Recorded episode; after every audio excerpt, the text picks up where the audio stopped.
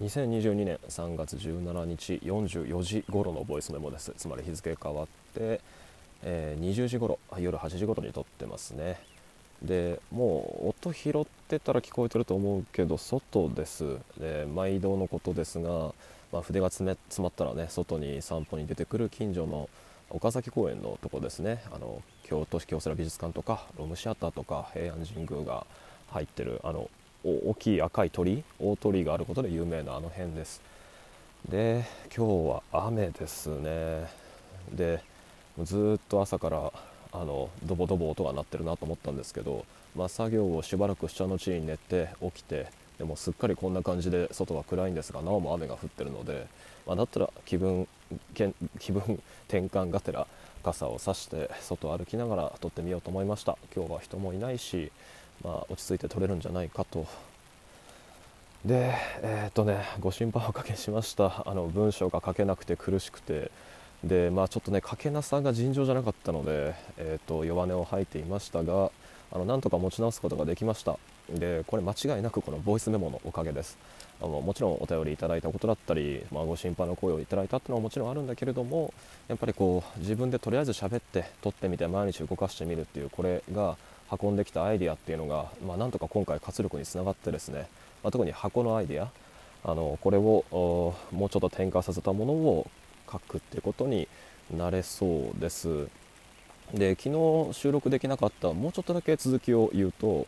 まあ、要は僕はこの箱のイメージだとかあと、まあ、ちょっと前の録音でも撮った福島亮太さんの本にひらめきを得ながら展開したそのえーと、グローバルにおけるグローブ玉のイメージ、まあ、それをテクスチャーと言い換えて、まあ、考えたりだとか多分そのコロナ禍で僕がこうビッと反応して息苦しさを感じつつもなんか抵抗したいなと思ってる問題論題っていうのはあのつまりナショナリズムに対峙されるところのグローバリズム、まあ、本来はこの2つは対峙関係対立関係にないっていうのが、まあ、目下のところだけれども、まあ、しかしそのグローバリズムが、えー、素朴なナショナリズムと違って、えー、何か特定の排斥的で閉鎖的で、まあ、排外的なテリトリーってもののイメージを持たず寛容で開かれているっていうものとされてきたわけなんだけれどもで対してナショナリズムってのは明確な自然国境あるいは人為的な国境の中で特定の言語境界に紐づいて、えっと、人種あるいは民族っていうのをその再定義してあのそこの統一的な歴史的認識アイデンティティを作るってものだと思うんだがあのこのグローバリズムの方ですね。開放的で非閉鎖的でっていうこっちのイメージの側に実は内在していた潜在してきたその排斥的なこうなんだろうな論理の穴だったりあある種欺瞞的なあの潜在的な排外性だったりだとかっていうのが暴露されてきたのが、まあ、おそらくそのフェミニズムに対するあの、まあ、なんだろうなある意味でネオリベ男性的な人間からのそのミソジニーの逆張りだったりだとかまあ、それを広く言うとなんだろうな中国の一帯一路構想だったり、まあ、ユーラシア主義みたいなものだったりでそれをその表彰のレベル具体的なイメージのレベルで置き直すと、まあ、例えばそれはこう南極だったり箱だったり、えっと、テクスチャー、まあ、地球を一つのツルツルの球面と見立てるというところにそもそも内在していたんじゃないかっていう、ま、つまり繰り返すとグローバリズムの中に実は眠っていたあのテリトリー、うん、縄張りのイメージっていうのがあの実はこれまで人類とか地球とかっていう主語で覆い隠されていたんだけれどもそれを具体的な何か模型だったりイメージだったりイラストレーションに書き起こしてみるとあのそれがあらわになってきてしまった。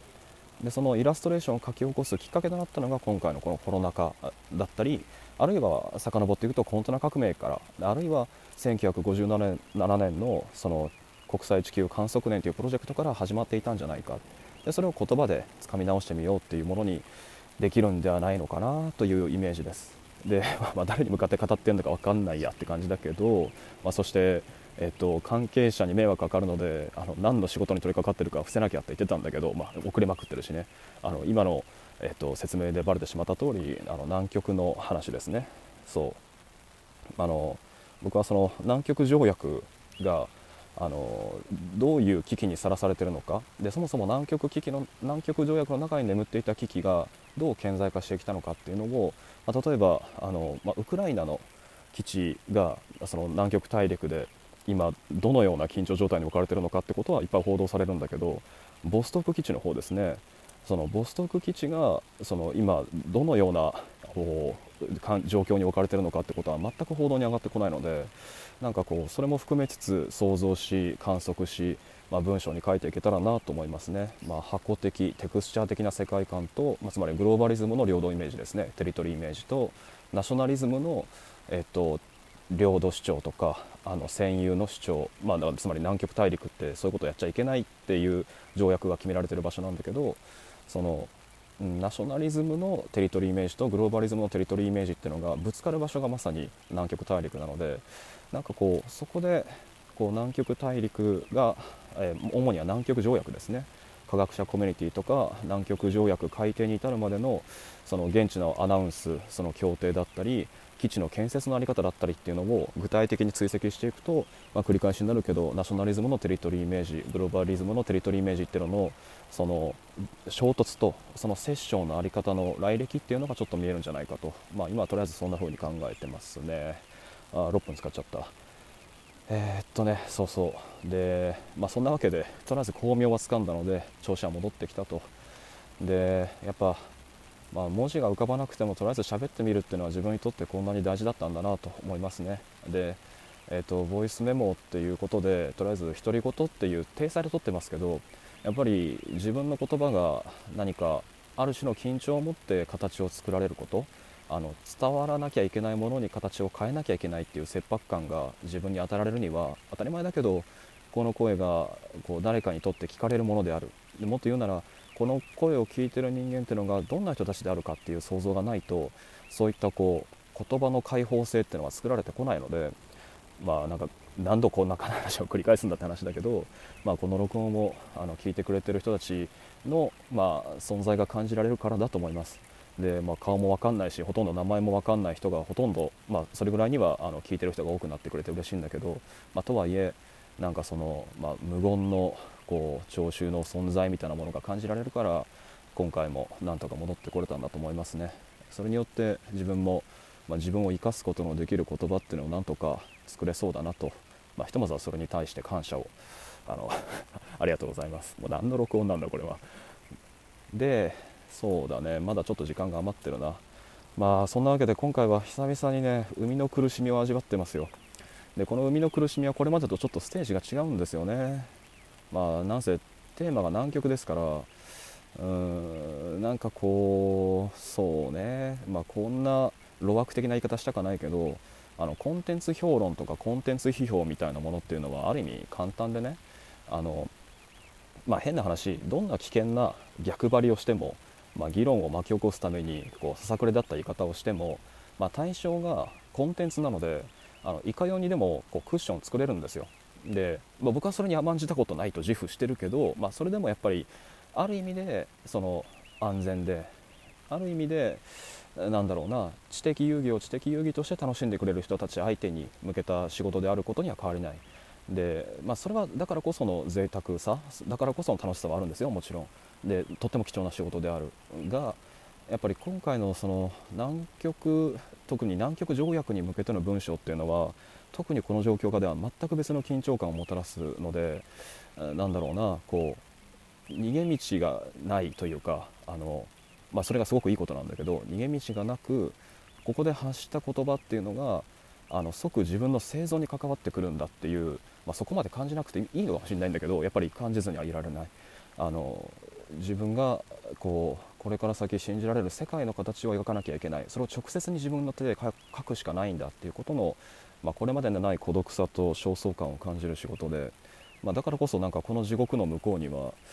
なんかすごく有意義なことができるんじゃないかなっていう確信がありますね。で、まあ、さっきはコンテンツ批評をあの腐してしまったけれどもあのかつてあったんですよ。あの3日3晩のたうち回ってもう胃が痛くなって何だったらちょっと白髪も増えてしまったぐらい苦しんだ仕事だったんだけれどもしかしとってもいいものが書けたっていう文章が、まあ、コンテンツ批評の側にもあってでそれがあのユリイカのあれいつだったかな？2019年のいつだったかな？特集号でコン・サトシアニメ監督のコン・サトシの特集の号に寄せた「パプリカ論」の「おやすみ」っていうカタカナ4文字でね「おやすみ」っていうタイトルの文章があるんだけどあのあれなんかはもうこれまでで経験した中で最もこう生みの苦しみを体験したけれどもであれがゆえにとってもいいものになったっていう自負がある文章です。まあもう入手はできないかもしれないけど、まあ、興味ある方はぜひ読んでみてください。であそうだ。連続で声の話を取るっていう約束のうんあれだったな。録音だったな。じゃあ最後に一つ小話オーバーえっとね、まあ、こうやって雨音と一緒に今日は声を取ってるじゃないですか。つまりノイズがさーっと走ってるわけですよ。こう雨音という断続的なプツプツした音とね。で人間の声っていうのが面白いのはあるメディアを通して聞かれた声を聞くときにその間に入ってる媒介物が一旦は透明になって直接にその人の声が直に耳に触れていると思うわけですよね、まあ、つまりこう録音機器とかあるいは何だろうな、えーと、パソコンで MP3 で落とした楽曲を聴くときにそこにこう電磁信号のその、えーと波だったりあるいはデジタル信号の入力出力みたいなものをいちいち想像する人はいないわけでやっぱりそこには人間の唇と舌と喉っていうのを想像してしまうわけででその向こうにはやっぱり記憶と結びつけば特定の人を想像してしまうわけで、まあ、つまりこう人間の声っていうのはその声を聞いた瞬間に直接に誰か一人何がしかの人格っていうのを短絡させてしまうっていうエラーを僕たちにもたらす。まあ、けれどもでその時に同時に起こってるのは間に入ってるメディアっていうものが、ま、透明化するんだと、まあ、けれどもこのメディアの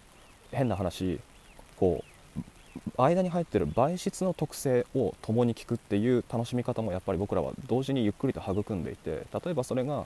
あのかすれを聞くっていうその思考だと思うんですよね。